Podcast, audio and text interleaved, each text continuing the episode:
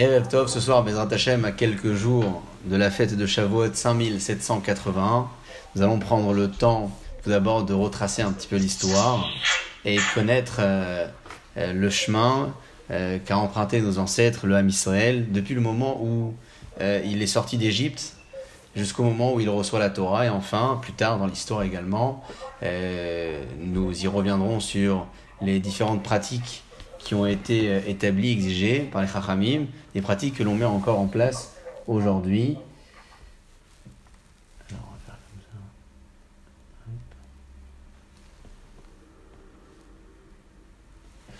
Des pratiques que l'on euh, respecte encore aujourd'hui et qui méritent d'être analysées.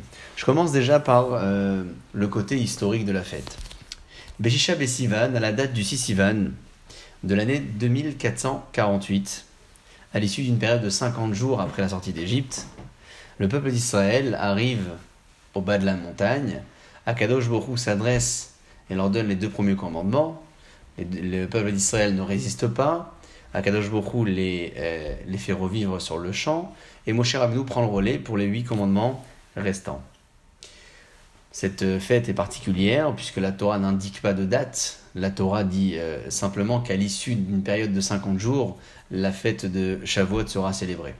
Contrairement aux autres fêtes de l'année, je parle notamment de la fête de Pessah, ou de la fête de Sukkot, pour lesquelles une date très précise a été indiquée dans les versets. Celle de Shavuot n'est que l'issue d'une seconde fête, c'est ce qui arrive après quelque chose, après la fête de Pessah, après avoir euh, respecté donc une période de 50 euh, jours, 49 jours plus précisément. Je cite un texte référent à la matière. Yom.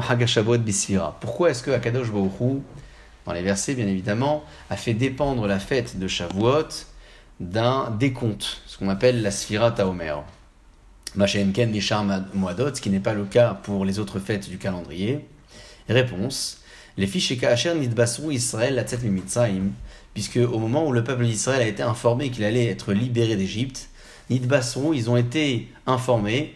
Shehem Atidim les Kabel la Torah, qu'ils allaient également recevoir la Torah, les Sof Ramishim Yom Leitziatam, à l'issue des 50 jours après leur sortie. Preuve en est, le verset le dit, Shene Emar, Beotziacha et Mitzraim, lorsque tu feras sortir, dit Hachem à Moshe Rabbeinu, le peuple d'Égypte, Ta'avdun et Elohim ala toi Moshe et le peuple, vous allez servir, me servir, dit Hachem, sur cette montagne-là, qui est donc la montagne du Sinaï. Nun Yetera Shel Taravdun, le mot Taravdun a été ici euh, écrit avec un, un Nun en, conclusion. En réalité, on aurait pu se suffire du Ta'avdou. Ta'avdou veut dire vous allez servir. Pourquoi la Torah indique-t-elle le Nun, Taravdun, Bimkom Ta'avodou, plutôt que d'écrire simplement Ta'avdou Réponse L'irmoz, c'est pour faire allusion. Shemiketz Hamishimium, qu'à l'issue des 50 jours, donc le Nun, on l'a dit, hein, le Nun de Ta'abdoun, fait référence et allusion à 50, Nun, sa valeur numérique c'est 50, fait référence donc aux 50 jours, les Tzetam, après leur sortie, et Kablou à Torah Be'achorev, euh, ils recevront donc la Torah sur la montagne Chorev, qui est la montagne du euh, Arsinaï.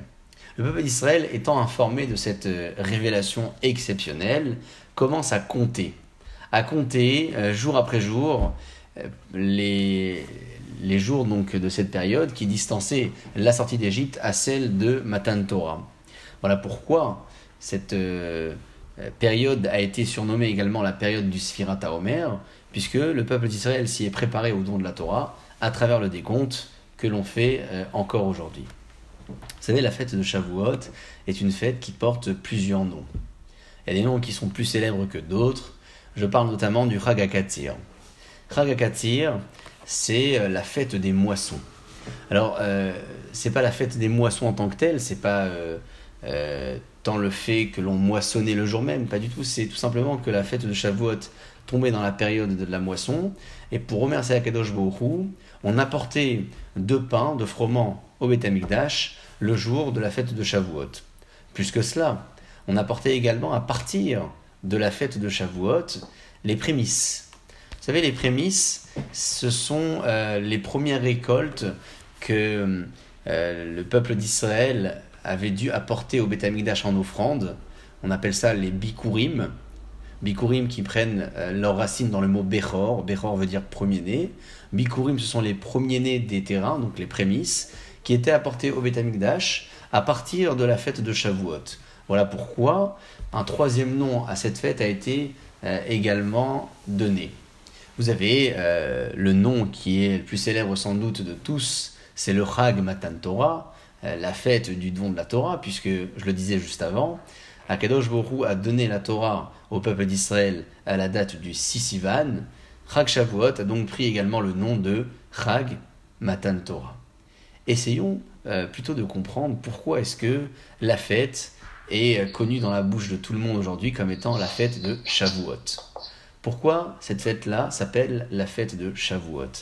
La fête du don de la Torah, on l'a évoqué, euh, la fête des moissons également, la fête de Bikurim également, euh, on a pu parler du Hag Matan Torah, mais beaucoup moins de ce que c'est le Hag Shavuot. Alors Shavuot a plusieurs significations. Shavuot, ça peut être une forme de serment ou euh, tout simplement une façon de désigner la semaine. Le, serment, c'est euh, la chevoua que prête le peuple d'Israël à Hakadosh Borou et que Hakadosh Borou en retour également prête au peuple d'Israël. les deux donc euh, s'échange à travers ce serment une certaine forme de fidélité. Le peuple d'Israël s'engage à être fidèle à la Torah. Akadosh Borou s'engage à protéger le peuple d'Israël et le faire bénéficier de tout euh, ce qu'il note dans les textes lorsqu'il euh, respectera la Torah. On a donc ici un engagement mutuel, si je puis dire, même s'il n'y a pas lieu de dire qu'Akadosh Borou s'engage tel qu'un homme pourrait s'engager, mais l'engagement a été euh, de la part du peuple d'Israël et également venant d'Akadosh Borou. Un engagement au singulier, c'est une chevoie, c'est un serment. Deux engagements, donc au pluriel, ce sont des shvuot. Voilà pourquoi Shavuot prend également euh, le nom de Shavuot. C'est la première signification que je viens de citer à la fête de Shavuot sous ce terme. Il existe une seconde façon d'expliquer le mot Shavuot, en rappelant euh, que le mot Shavuot, Shavua, fait aussi référence à une semaine. Les semaines se succèdent, les semaines se rattachent. Je parle des semaines qui distancent la fête de Pessah à celle de Shavuot. On a donc un devoir de s'y préparer à la fête de Shavuot en passant un décompte de jours, mais de semaines également.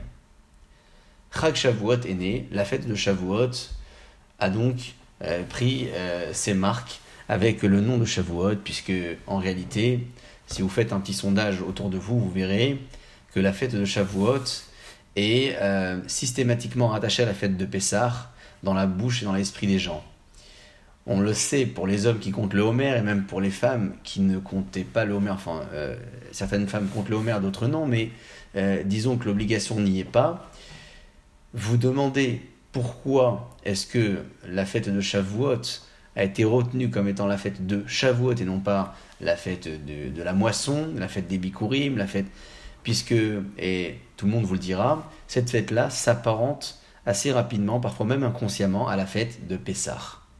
Et entre la fête de Pessah et celle de Shavuot, il y a exactement sept semaines qui s'écoulent. Shiva Shavuot Tisporlach. La Torah nous l'a demandé, compte sept semaines, que ce soit à travers le Homer ou non, avant d'accéder à la fête de Shavuot. Il existe une deuxième fête dans l'année qui s'appelle la fête de Sukkot, qui fait partie également des trois grandes fêtes de pèlerinage. Les fêtes de pèlerinage, ce sont euh, la fête de Pessah, la première, Shavuot la deuxième, Sukkot la troisième. Ce sont ces fêtes-là euh, qui euh, permettaient au peuple d'Israël de se retrouver, d'aller pèleriner au Beth. Ils allaient carrément, pour traduire les termes que la Torah évoque, ils allaient se faire voir, mais pas dans les termes qu'on lui connaît aujourd'hui. Se faire voir au c'est être vu. Et, le Passouk le dit. Velo yeraou rekam. N'allez pas vous faire apparaître sur le lieu les mains vides. On approchait un korban. On allait pèleriner sur le lieu. Shavuot fait partie de ces trois fêtes-là. Shavuot fait partie donc de ces occasions qui permettent au peuple d'Israël de se rattacher à Kadosh Baoru dans le lieu le plus saint du monde qui était le Beth Amikdash. Je parlais de la fête de Sukkot, puisqu'à la fin de cette fête, nous avons la fête de Shmini Chagatzeret, cette fête-là qui se distance un petit peu de Sukkot, euh, mais qui se rattache tout de même à, la fête et qui prend le nom de Hatzeret, puisque euh, à cette occasion, le peuple d'Israël va garder encore un contact pour une dernière fois avec Akadosh Baruch à l'issue de la fête de Sukkot, après avoir siégé dans la Soukha pendant une semaine, Akadosh Baruch veut bien que l'on reste près de lui pendant une dernière journée que l'on nomme euh, le Hatzeret. Eh bien, sachez que la fête de Shavuot a également a également cette, euh, euh, ce surnom, le surnom de Prag Atzeret, qui fait partie des noms de la fête, puisque, juste pardonnez-moi,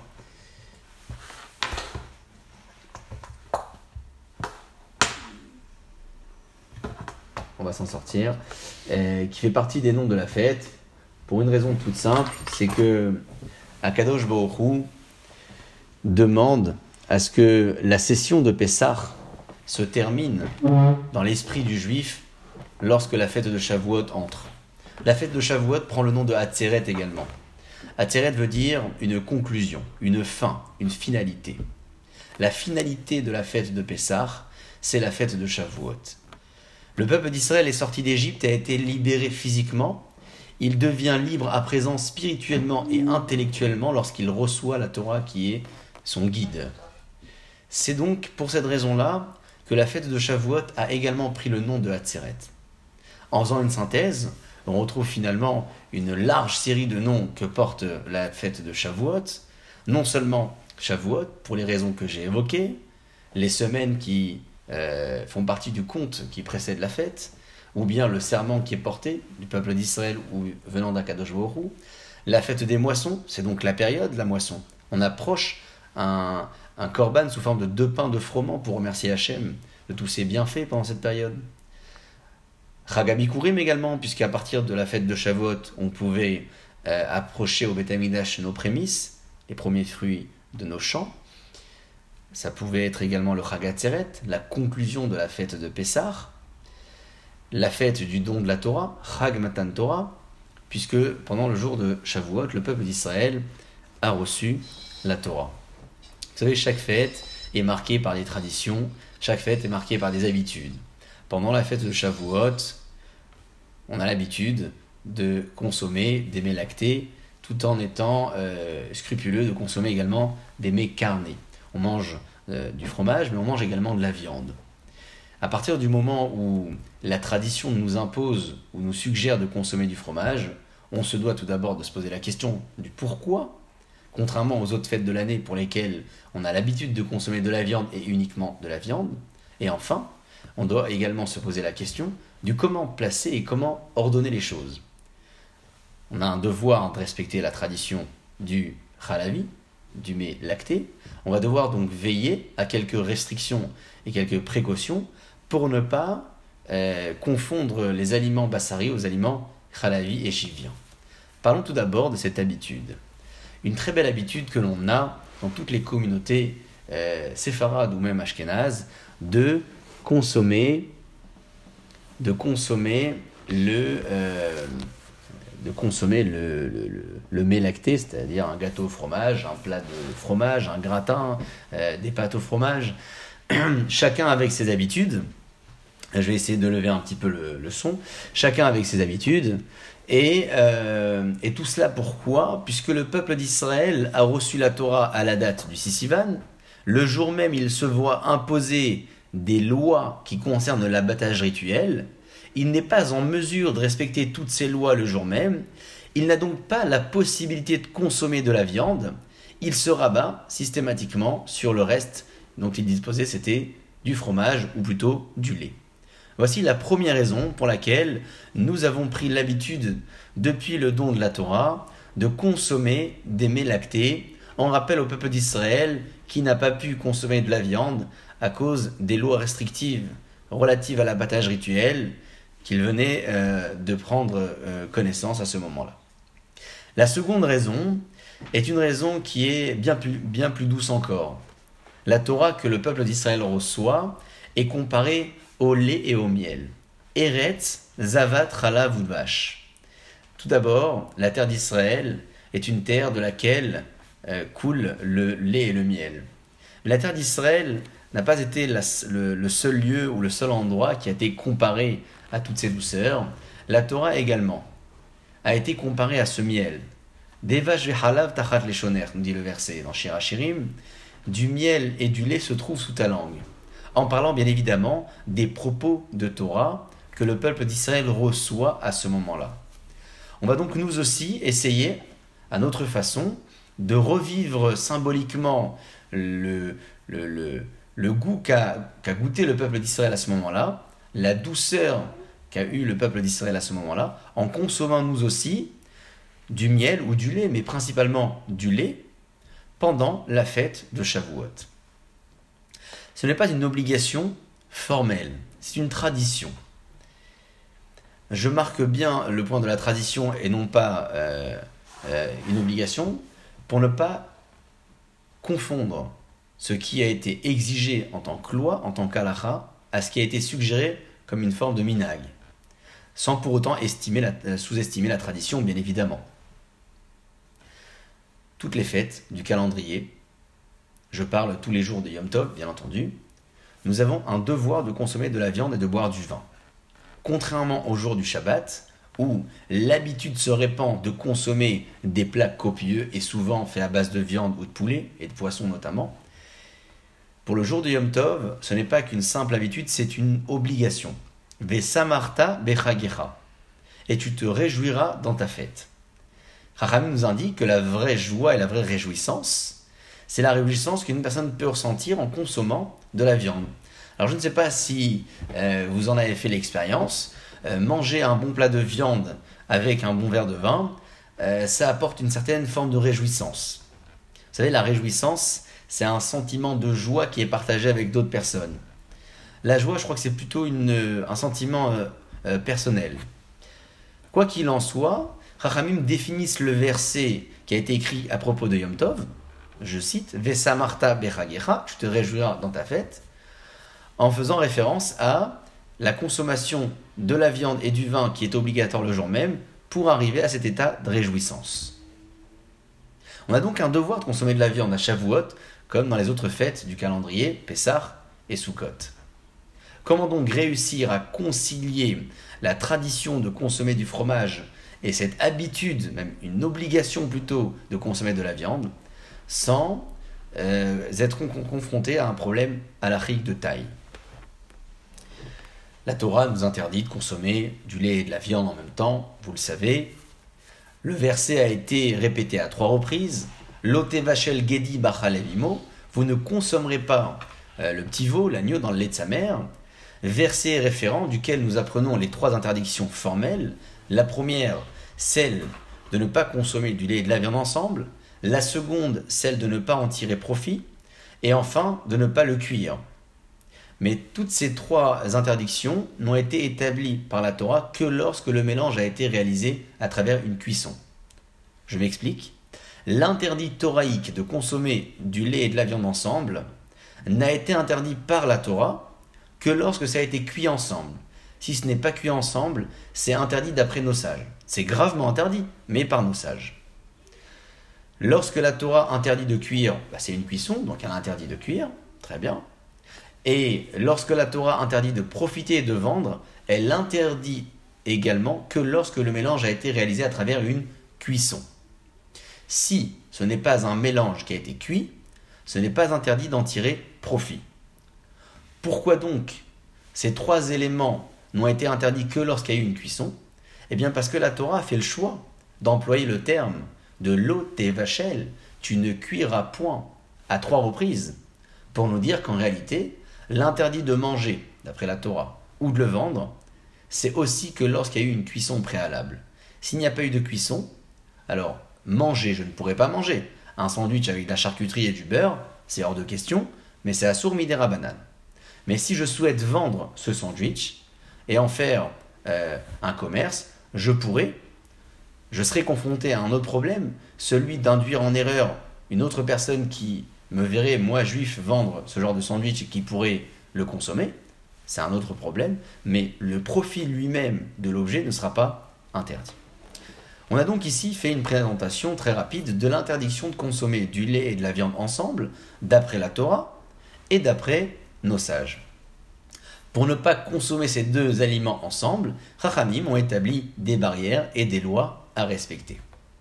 Je vais citer la règle la plus populaire, c'est celle de l'attente des 6 heures, c'est-à-dire qu'une fois que vous avez consommé votre viande, vous allez attendre un délai de 6 heures pour deux raisons. Ce sont des raisons évoquées par Rashi et Rambam, Maïmonide, qui ont été retenues toutes les deux dans Halacha. La première raison, c'est parce qu'il reste de la viande entre les dents, et la viande est considérée comme de la viande, puisque souvenez-vous, on rappelle un petit peu l'histoire, lorsque le peuple d'Israël était dans le désert, ils se sont plaints à plusieurs reprises, et à un moment donné, la Torah nous dit, le peuple d'Israël se plaint alors qu'ils ont encore de la viande entre les dents. À Bassar, Odenu Ben De là, nos sages du Talmud apprennent que la viande qui est entre les dents a encore un statut de viande. Ah, vous allez me dire, mais on peut se brosser les dents aujourd'hui. Un petit fil dentaire et l'histoire est réglée. Il reste néanmoins la deuxième euh, raison évoquée qui n'a pas été euh, solutionnée. Je parle du problème de la digestion et du goût de la viande, qui est fort et qui est présent dans le palais, même après quelques heures écoulées. Donc Rachamim établissent un temps de 6 heures. C'était le temps qui distançait un repas d'un autre à l'époque et encore aujourd'hui. On a donc, après un repas de viande, une obligation d'attendre 6 heures. Très bien. Certains euh, ont suivi pendant une certaine période une, euh, attente euh, beaucoup, plus, beaucoup plus courte. Je parle de l'attente des, des 3 heures. Alors bon, il faut dire que cette attente a été répandue dans les communautés hollandaises, mais n'est plus vraiment d'actualité. Je, ne pense pas que la grande majeure de la population séfarade et même ashkénaze ont l'habitude de suivre cet élément-là. Donc retenez davantage, et c'est le Shulchan qui l'indique, une attente obligatoire de 6 heures après avoir consommé de la viande. Très bien. Qu'en est-il maintenant lorsque la consommation s'est passée dans le sens inverse? J'ai mangé du fromage et je veux ensuite manger de la viande. Ai-je le droit de passer euh, d'une étape à l'autre ou pas? Tout d'abord, les raisons évoquées précédemment à propos de la viande n'ont pas été évoquées pour le fromage. Pour le fromage, on ne parle pas de fromage qui reste entre les dents, on ne parle pas de digestion, mais on parle d'autre chose. On parle d'une obligation de se rincer la bouche et de manger un aliment solide et de se rincer les mains. Je m'explique. Lorsque vous avez consommé du fromage, un exemple, euh, quel que soit le fromage, on peut parler même d'un gâteau au fromage, puisque c'est euh, la période euh, du gâteau au fromage euh, donc qu'on a l'habitude de consommer pendant la fête de Shavuot, vous allez manger un gâteau au fromage, il reste sur la maille dentaire une légère couche de fromage qui a pu, qui a pu se déposer. Si vous avez simplement un verre d'eau à vos côtés, vous buvez donc de l'eau, vous allez croire à un moment donné que votre bouche a été nettoyée, alors qu'en réalité, il, risque, encore d'avoir quelques, quelques dépôts sur la surface de la dent. Voilà pourquoi Rachamim demande à ce que l'on consomme aussi un morceau d'aliment solide. Un bout de pain, euh, un bout de gâteau neutre, bref. Je dois boire un liquide et je dois manger un aliment solide. Ça, c'est la première indication. La deuxième indication, si j'ai mangé le fromage à la main, eh, je vais devoir quand même me laver les mains obligatoirement.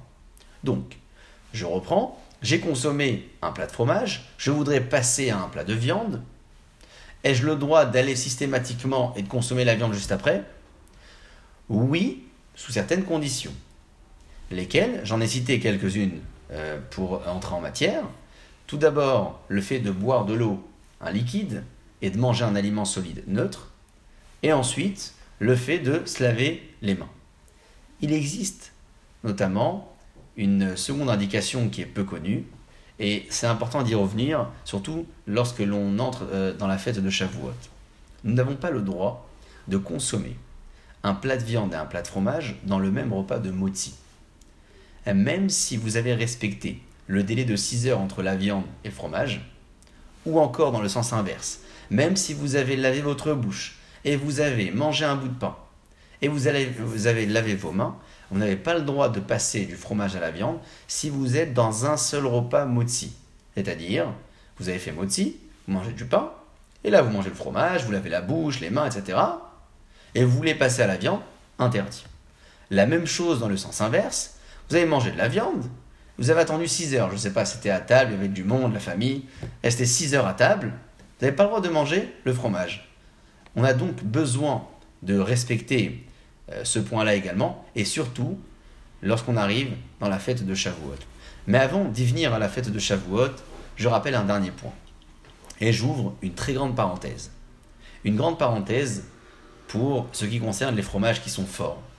Je me dois de l'indiquer, même si c'est une restriction qui n'est pas suivie par euh, le grand public aujourd'hui, si ce n'est euh, le cas des personnes qui sont exigeantes, je parle de cette habitude d'attendre 6 heures également après avoir mangé du fromage, qui est fort et qui a fermenté pendant plus de 6 mois.